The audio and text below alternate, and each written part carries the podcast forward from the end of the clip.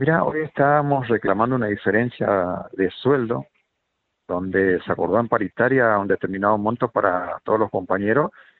Eh, se firmó, hubo un acuerdo entre UTA y FATAP a nivel nacional, donde hoy puntualmente acá en Corriente la, las empresas no cumplieron con, dicho acuerdo.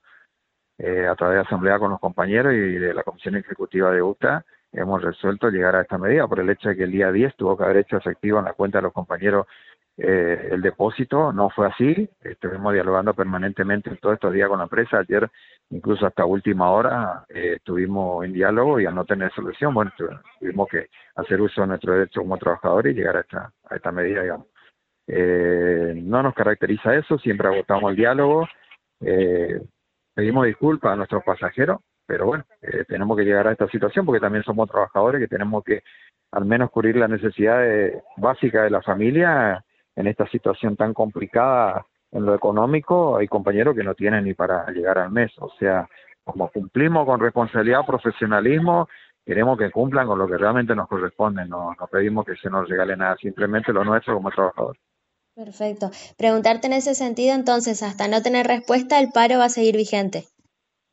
Exactamente, estamos abiertos al diálogo como siempre, pero necesitamos, ya tuvimos la paciencia eh, durante todos estos días y que ahora lo que necesitamos es que impacte en la cuenta de los compañeros lo que estamos reclamando. Perfecto. Por último, pedirte quizás una reflexión. Imagino que no solamente la cuestión económica, se suma también la cuestión laboral, ¿no? Por ahí algunas complicaciones que tengan dentro de los colectivos y ese tipo de cosas. Por supuesto, nosotros justamente del sindicato venimos permanentemente controlando y hablando con los compañeros porque tenemos condiciones de trabajo también que, que están mal, digamos, venimos, venimos corrigiendo.